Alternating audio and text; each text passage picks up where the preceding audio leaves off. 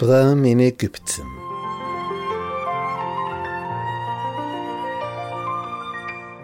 Es kam aber eine Hungersnot in das Land. Da zog Abraham hinab nach Ägypten, dass er sich dort als ein Fremdling aufhielte, denn der Hunger war groß im Lande.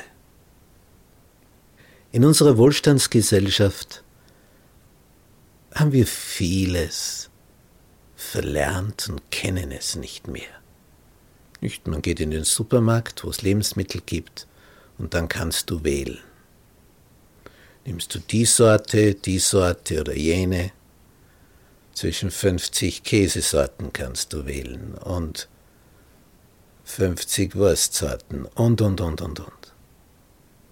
Früher ging es darum, ob du überhaupt irgendetwas zum Essen hast. Irgendetwas. Egal was. Wenn es nur zum Essen ist. Im Orient ist der größte Feind die Dürre, wenn kein Regen fällt.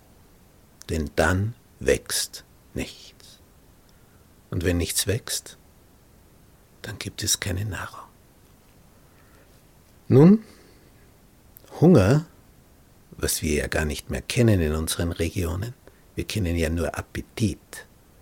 Aber echter Hunger, das tut weh. Verlierst Kraft und du weißt, irgendwann bin ich tot, wenn ich nicht bald etwas bekomme.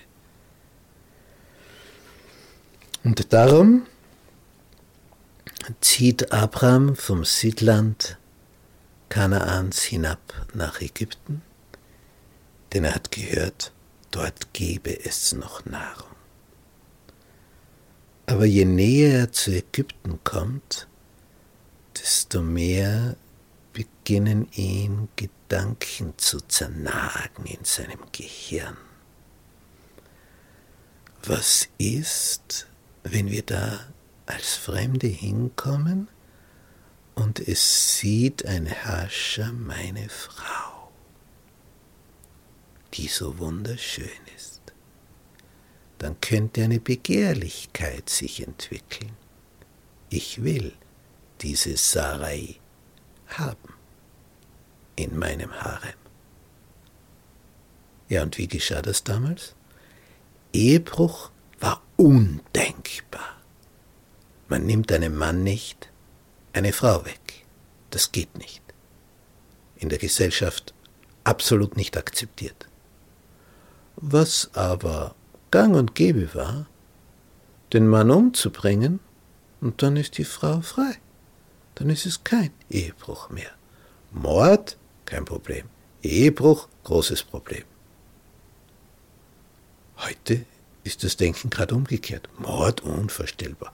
Ehebruch überhaupt kein Problem. Es ist eine Gesellschaft, eine Kultur, geprägt von gewissen Verhaltensmustern und Normen. Und Abraham denkt jetzt dran, wenn die Sarai sehen, meine schöne Frau, und sie haben wollen, irgendein mächtiger Herrscher, dann wird er mich einfach umbringen, damit er sie kriegt. Um dem vorzubeugen, sagt er jetzt zu seiner Ehefrau, siehe, ich weiß, dass du ein schönes Weib bist. Wenn dich nun die Ägypter sehen, so werden sie sagen, das ist seine Frau. Und sie werden mich umbringen und dich leben lassen. Nun, dazu gibt es eine Abhilfe. So sage doch, du seist meine Schwester, auf dass mir's wohlgehe um deinetwillen, und ich am Leben bleibe um deinetwillen und sie steigt auf das ein, damit ihr Mann am Leben bleibt. Was passiert dann? Als nun Abraham nach Ägypten kam, sahen die Ägypter, dass seine Frau sehr schön war. Muss also eine außergewöhnliche Persönlichkeit gewesen sein, diese Frau des Abraham. Und die Großen des Pharao sahen sie. Und was tun sie? Sie priesen sie vor ihm. Und das wird jetzt gefährlich. Ein Herrscher ist immer auf der Suche nach etwas Besonderem. Und jetzt sagen seine Mächtigen, wir haben deine Frau gesehen. Wow, das ist eine Frau. Da wurde sie in das Haus des Pharao gebracht. Eine seiner Nebenfrauen soll sie werden. Und er tat Abraham Gutes um ihretwillen, ist ja der Bruder, oder? So wie es gesagt wurde.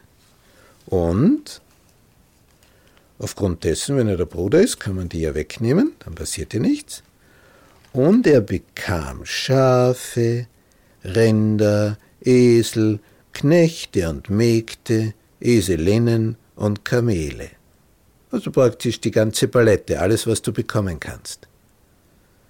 Im Austausch für seine Schwester, die aber in Wirklichkeit seine Frau ist. Aber Gott greift ein, er lässt nicht zu, dass Sarai als Nebenfrau im Harem des Pharao landet. Es heißt in 1. Mose 12, Vers 17, aber der Herr plagte den Pharao und sein Haus mit großen Plagen, um Sarais, Abrams Frau willen. Und das war so deutlich und so plötzlich. Also man fragt sich beim Pharao, hoppla, was ist da los? Warum funktioniert das nicht mehr und das nicht mehr? Warum haben wir auf einmal diese Krankheit? Und alles ist, seitdem diese Sarai da ist. Es ist alles wie, wie, wie verhext, würden die Leute sagen. Und dann bohrt der nach, der Pharao.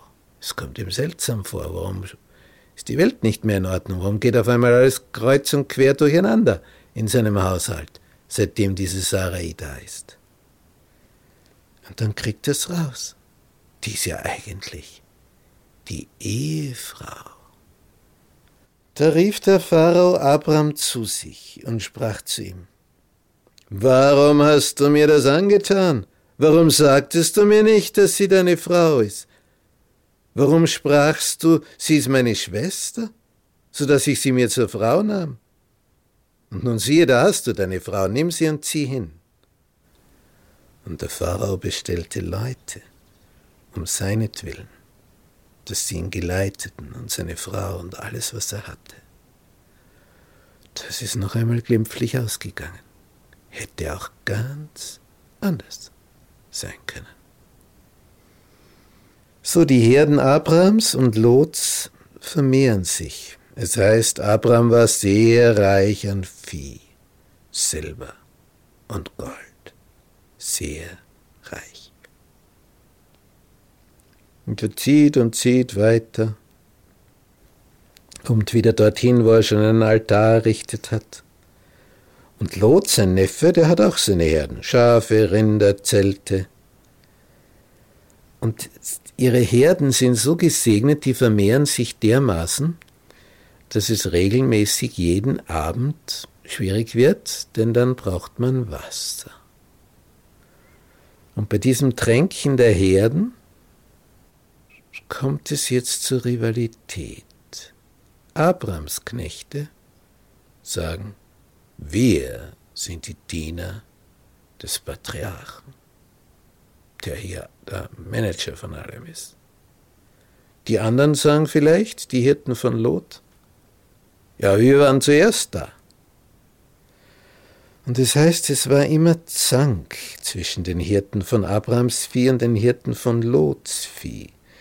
Es wohnten auch zu der Zeit die Kanaaniter und Beresiter im Lande. Und Lots und Abrahams Knechte streiten. Das ist gerade kein günstiges Bild, das sie da abgeben. Und jetzt hat Abraham folgende Idee. Lass doch nicht Zank sein zwischen mir und dir und zwischen meinen und deinen Hirten, denn wir sind Brüder. Steht dir nicht alles Land offen? trenne dich doch von mir. Willst du zur Linken, so will ich zur Rechten. Oder willst du zur Rechten, so will ich zur Linken. Tja, und der Lot schaut sich das an und sieht Jordantal, grün, wasserreich. Er darf wählen als der Jüngere und er wählt sich das Bessere. Und zieht dorthin und Abraham bleibt auf den Bergen, wo es spärlich ist. Aber dann steht der Satz, und Lot zog mit seinen Zelten nach Sodom, bis nach Sodom. Aber die Leute zu Sodom waren böse und sündigten sehr gegen den Herrn.